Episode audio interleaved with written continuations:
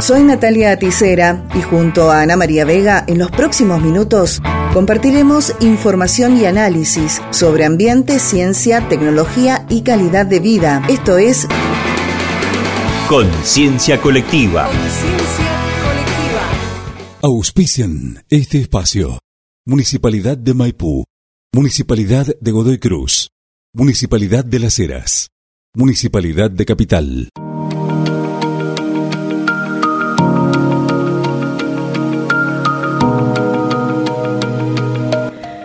Bienvenidos y bienvenidas. La ley 27.592 es una ley que tiene como objetivo garantizar la formación integral en ambiente, con perspectiva de desarrollo sostenible y con especial énfasis en cambio climático para las personas que se desempeñan en la función pública. La misma fue sancionada el 17 de noviembre de 2020, también con el nombre de Ley Yolanda. El nombre es un homenaje a Yolanda Ortiz, quien fue la primera secretaria de Recursos Naturales y Ambiente Humano de Argentina y de América Latina, designada durante el gobierno de Juan Domingo Perón en el año 1973. Una de las capacitadoras del curso es Graciela Mandolini, licenciada en Educación y profesora en Ciencias Naturales, además de coordinadora académica de la Cátedra Libre de Soberanía Alimentaria de la Universidad Nacional de Rosario. El pensamiento ambiental latinoamericano se ha configurado en nuestro territorio. Cuando llegaron los europeos, estas tierras tenían nombre. Así nos contó Graciela algunos detalles en el reconocimiento de la originalidad de las tierras. Además habló de otro concepto medular, como la crisis ambiental como una crisis civilizatoria. Graciela además habló de los conflictos ambientales que tenemos, como también de la sociedad desde las ciudades, convirtiéndonos en refugiados ambientales en relación a los consumos. El pensamiento ambiental latinoamericano se ha configurado en nuestro territorio. Nuestro territorio tiene una particularidad y es la autoctonía, la originalidad. Estas tierras tenían un nombre cuando llegaron los europeos. El pueblo Puná, que habitaba las regiones de lo que hoy es Panamá y Colombia, había bautizado estas tierras como Avia Yala. Esta expresión significa tierra fecunda, tierra de sangre vital, tierra en plena madurez. El nombre de América lleva implícitas las huellas de la invasión colonial. Y para nosotros es muy importante entonces reconocer la originalidad, la creatividad, la autoctonía de cada uno de los conceptos desde la perspectiva de este paradigma, el del pensamiento ambiental latinoamericano. De este modo, haciendo estos recorridos, pretendemos invitarlos e invitarlas a resituarnos para descubrir juntos las causas sobre las que se sustenta la crisis ambiental que para nosotros, desde esta perspectiva, es una crisis civilizatoria. Ese es otro concepto medular del pensamiento ambiental latinoamericano. Nosotros habitamos un tiempo histórico asignado por distintas emergencias.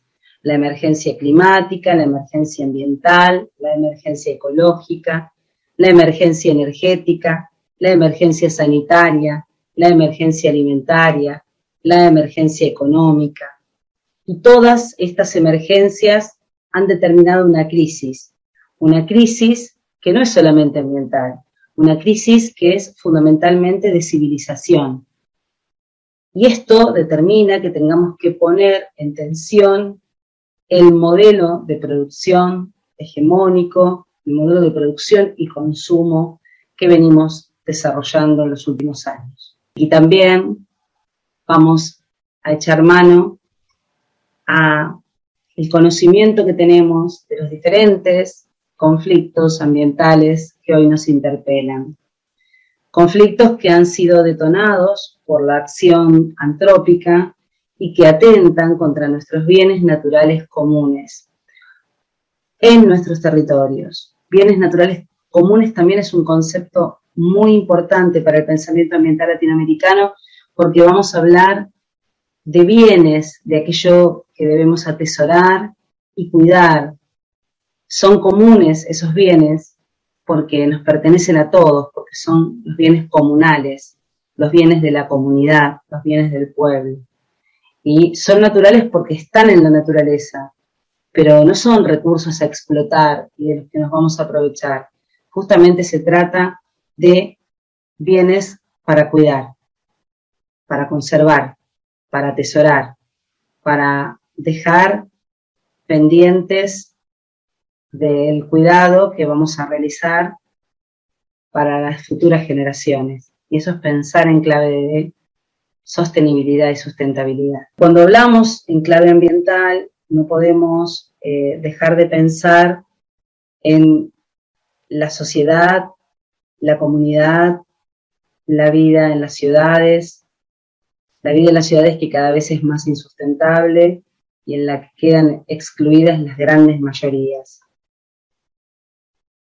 Una vida en ciudades en las que muchos de nosotros somos refugiados ambientales,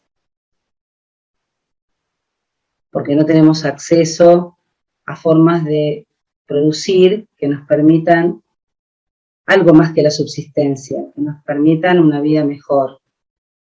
En este sentido también, producir y consumir aquello que somos capaces de generar en un espacio vital en nuestro territorio. Esto también incorpora la idea de soberanía alimentaria, cuando somos capaces de producir alimentos sanos, seguros, soberanos y sabrosos, en contextos próximos que nos permiten intercambiar con otros y con otras y nos permiten alimentarnos sanamente. El objetivo principal de la ley Yolanda es que las y los funcionarios y empleados públicos comprendan la transversalidad de los temas ambientales en el diseño, la planificación y la implementación de las políticas públicas para contribuir desde la gestión estatal a la construcción de una Argentina ambientalmente sostenible. Sergio Federovsky, biólogo, periodista y activista ambiental, hoy es viceministro de Ambiente de la Nación. También nos aporta conocimientos e información a la capacitación. Hizo referencia a las cuatro leyes de la ecología de Barry Commoner, detallando aspectos de cada una de ellas. Lo que tenemos que comprender es que el modo en que traduzcamos las cuestiones ambientales va a permear cada una de nuestras decisiones. Y por eso a mí me gusta siempre citar las cuatro leyes de la ecología de Barry Commoner, un biólogo norteamericano muy famoso, muy célebre, por haber tratado de vincular aquello que la naturaleza nos enseña con lo que desde la política y las instituciones del Estado debemos imitar para poder hacer más eficaces nuestras decisiones y menos lesivas para el ambiente y para nosotros. Esas cuatro leyes de la ecología dicen, por ejemplo, que todo está conectado con todo. Efectivamente, a cada acción le corresponde una acción y cada decisión en política económica principalmente, pero no solo, que adoptemos va a tener una consecuencia en materia ambiental. Cuando un país, cuando una región como América Latina toma una decisión de apoyar su crecimiento económico a partir de la explotación de los recursos naturales, está configurando un escenario ambiental futuro de manera inevitable. Lo que tenemos que hacer, como decía Barry Commoner, es conocer ese impacto para poder hacer que ese escenario ecológico futuro, ambiental futuro, sea lo menos dañino posible, sea el más sustentable posible. La segunda ley de Barry Commoner dice que en la naturaleza no hay afuera. Es decir, no hay un lugar a donde arrojar la basura en la naturaleza, no existe el concepto de basura. Tanto es así que la basura es un concepto social y que deviene de una modalidad de hiperconsumo principalmente que fue instalada luego de la Segunda Guerra Mundial como modo de recuperación de la economía y también, visto hoy, 70 años después, como modo de diseñar una sociedad que es claramente insustentable, a la cual debemos empezar a reemplazar transicionalmente hacia una sociedad de consumo y producción de bienes mucho más sustentable. ¿Y por qué en la naturaleza no hay afuera? Porque la naturaleza funciona con ciclos de materia y de energía y de alguna manera conceptos como la economía circular, por ejemplo, que luego vamos a desarrollar en otras instancias, imitan de algún modo ese, concepto, ese ciclo que la naturaleza realiza de manera natural. La tercera ley de la ecología de Barry Commoner dice la naturaleza es más sabia. Es decir, todo aquello que la naturaleza no inventó no fue porque no se le ocurrió, sino porque en una comprobación de costo-beneficio resultó desfavorable. La naturaleza, por ejemplo, no inventó los monocultivos sencillamente porque no son sustentables. La sustentabilidad en la naturaleza es la tendencia a tramas más, más robustas, más contundentes, más entrelazadas, que justamente le dan a la naturaleza y a todo lo que ella produce un vigor, una continuidad, una persistencia en el tiempo que la sociedad tiene que imitar. La diversidad en ese sentido, en la naturaleza y en la sociedad, es clave para buscar esa sustentabilidad. Una cuarta ley de la ecología de biólogo Barry Commoner dice que en la naturaleza no hay tenedor libre.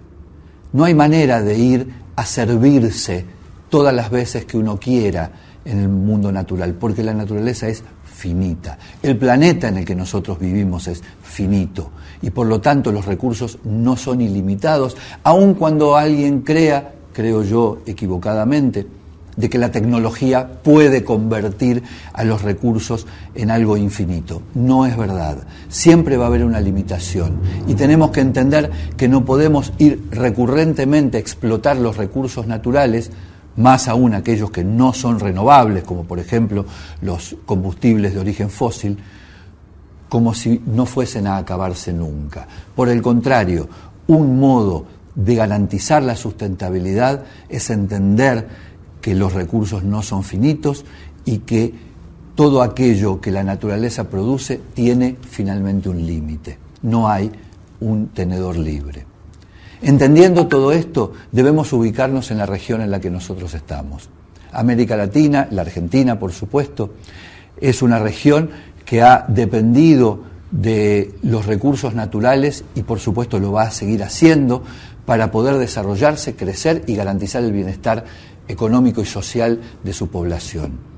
Y por lo tanto, la utilización de, esos recursos naturales tiene que empezar a responder a lo que muchos denominamos el paradigma del siglo XXI.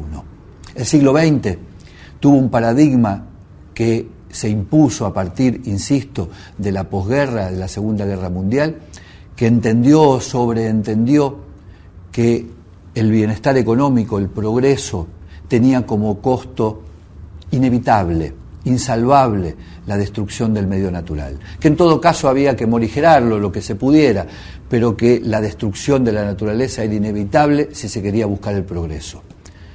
El paradigma del siglo XXI, que es el de una construcción de valores que incluye la igualdad de género y el ambiente, y eso lo vemos en nuestros jóvenes todos los días, de ninguna manera contabiliza el progreso con la destrucción de la naturaleza incluida. Me interesa, por último, destacar dos cualidades que a la hora de tomar decisiones desde el Estado tienen que contabilizarse en relación a lo ambiental. Una es que lo ambiental es del orden de lo complejo, no es del orden de lo lineal.